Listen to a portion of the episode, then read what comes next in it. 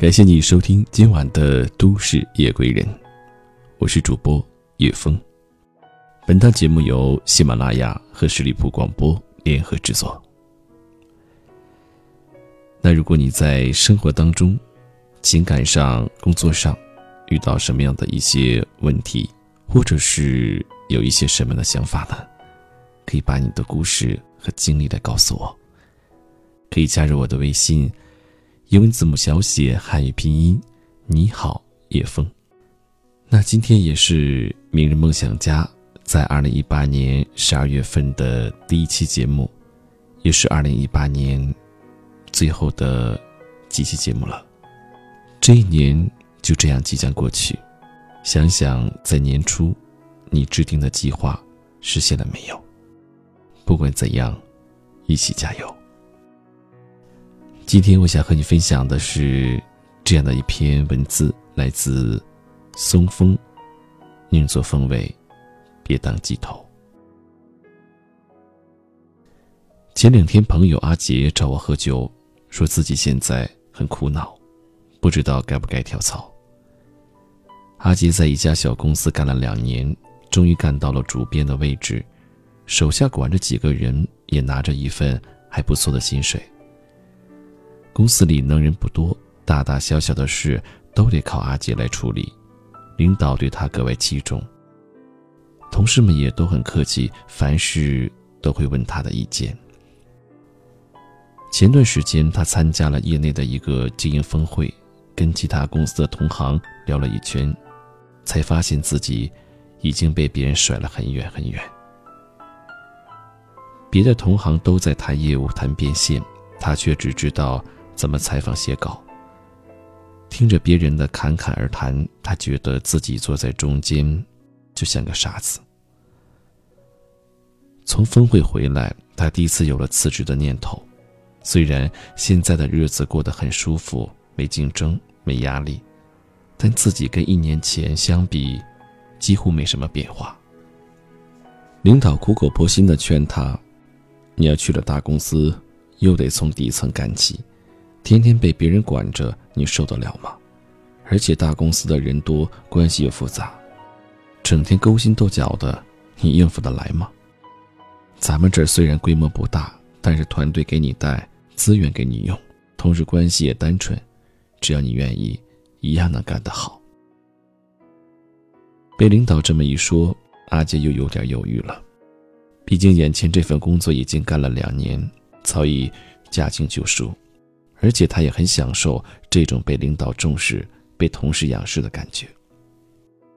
纠结了好久，他还是没下定决心，只好找我聊聊。我没立刻回答他，只是跟他聊起了金庸武侠小说里的故事。刚开始看《射雕英雄传》时，觉得丘处机很厉害，武功是全真七子之首，一个人可以单挑江南七怪。可是，东邪西毒、南帝北丐轮番上场后，就觉得丘处机不堪一击，在这些一流高手面前，他几乎毫无还手之力，甚至连梅超风这样的二流高手都搞不定。再后来，他的晚辈郭靖、晚辈的晚辈杨过，武功一个一个超过了他，他却几乎原地踏步。是全真教的武学太差了吗？可他的师傅王重阳武功天下第一，师傅周伯通也是武学级别的高手，全真教的武学造诣独步武林。是丘处机的资质太差吗？郭靖的资质比丘处机差得多，却依然成了冠绝武林的一代大侠。最大的问题就是，因为丘处机长期生活在一个平庸的集体里。自从王重阳去世，周伯通出走后，丘处机就成了集体里武功最高的人。在一群学艺不精的师弟师妹、徒子徒孙的衬托下，他稳坐全教第一的教义。没有对比就没有伤害，自然也没了苦练武功的动力。反观郭靖，他资质鲁钝，起点也很低，却一路上不断的向更强的高手学习。从江南七怪到全真七子，最后还受到五绝的亲自指点，他的武功修为也突飞猛进。你和谁在一起，就会成为什么样的人。经常和五绝一起切磋的郭靖，终于成为绝顶高手；成天和猪队友混在一起的丘处机，只能永远屈居二流。近朱者赤，近墨者黑。你的朋友圈的层次，很大程度上，很大程度上也影响了你自己的人生。一直待在低层次的圈子里，就像温水煮青蛙，看似风光无限，实则在不断退化。只有主动进入更高层次的圈子，与更多的高手接触，才能认识到自己的差距，看到更广阔的天地，成为更好的自己。以前读过一个寓言故事。一个猎人在野外抓到一只幼鹰，他把幼鹰带回家养在鸡笼里。后来，这只鹰渐渐长大，猎人想把它训练成猎鹰，可是它已经变成了和鸡一样，只知道吃喝拉撒睡，翅膀完全退化，根本不知道怎么飞了。生活就像逆水行舟，不进则退，一直吃老本，迟早会把自己的优势消耗殆尽。如果大胆走出舒适区，也许一开始会辛苦、会失落，但时间长了，绝对会让你脱胎换骨。著名主持人欧阳夏丹曾是上海台的当家花旦，在上海有房有车，备受上级重视。后来他遇到可以一个进央视的机会，他当时很犹豫，可老师跟他说：“如果你想要安逸的生活，那就留在上海。”如果你想挑战自己，想看看自己有多少未知的潜力，那就去北京。就这样，欧阳夏丹毅然辞职，去当了一名北漂。刚去北京时，他只是央视的临时工，连门禁卡都没有。他住着没有暖气的老式居民房，气候不适应，饮食吃不惯，身边也没个人照应。更要命的是。北京的工作强度比上海高很多，他总是跟不上搭档的播报节奏。刚去的几个月，欧阳夏丹常常下了班就去医院打吊针。他曾自嘲道：“黑夜给了我黑色的眼圈，我把它奉献给第一时间。”功夫不负有心人，在央视这样的资源丰富、竞争激烈的大平台里，欧阳夏丹的才华也在不断的被激发出来。在与诸多顶尖同行的较量中，他的能力和知名度日益提升，最后成功登上新闻联播，成为新一代国联。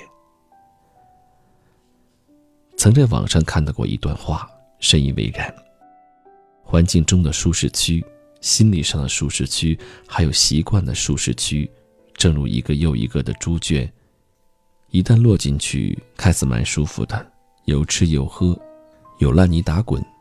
但你这所有的舒适都需要付账的。只有敢于走出舒适区的人，才能主宰自己的命运，否则迟早要挨生活的刀子。《孙子兵法》有言：“求其上得其中，求其中得其下，求其下必败。”只有做过凤尾，才有机会学习凤凰的长处，进可攻，退可守。只满足于当鸡头，不仅与凤凰无缘，日后可能连鸡头的位置也保不住。人往高处走，水往低处流。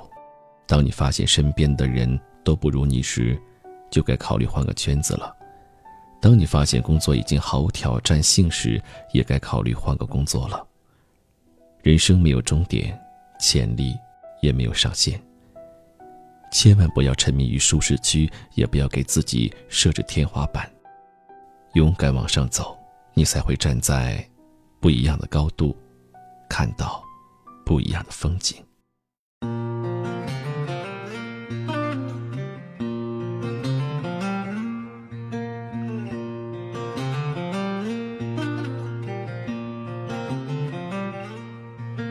桃叶那尖上尖。柳叶儿就遮满了天，在其位的这个明宫，细听我来言呐，此事哎，出在了京西蓝靛厂啊，蓝靛厂那个火器营儿有一个宋老三呐，提起那宋老三，两口子卖大烟。一辈子无有儿，生了个女儿婵娟呐，小妞哎，年长到一十六啊，起了个乳名儿，荷花丸子叫大莲呐，姑娘她叫大莲，俊俏那好容颜。丝线花无人采，琵琶弦断无人弹呐。奴好比貂蝉那丝吕布啊，又好比那个阎婆惜坐楼想张三呐。